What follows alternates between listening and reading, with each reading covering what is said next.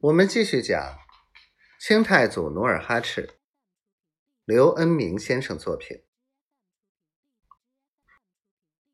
梨花未等努尔哈赤说完，就泰然的安慰道：“一切我都知道了，只要能把信送到，叫你千军万马脱险，就是我最大的欣慰。”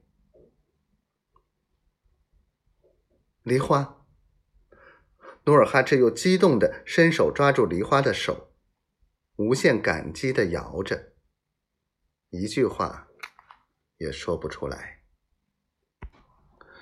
梨花说着又问道：“长白山八兄弟还有几个活着？”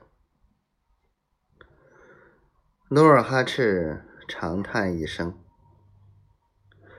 除了安飞扬谷。”吐鲁什健在外，都为满洲人的大业捐躯了。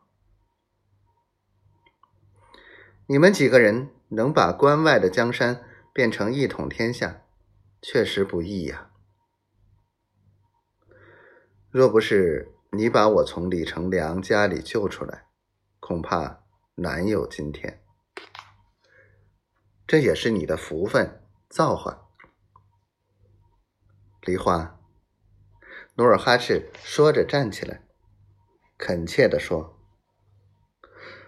梨花，你还俗出安，跟我走吧。”梨花笑道：“我已是朽木，出安何用？”不，努尔哈赤道：“只要你出安，我就为你在辽阳盖座新城。”好享几年清福，这样我的心才觉得安稳。梨花摇头，又笑道：“如今我能亲眼看到你统领千军万马，除恶扬善，为挖参的、打猎的、跑腿子的、闯江湖的人撑腰打气，不再受李成梁之辈的欺凌。”就觉得很幸福。努尔哈赤着急了，他紧紧的抓住梨花的手，再次恳求道：“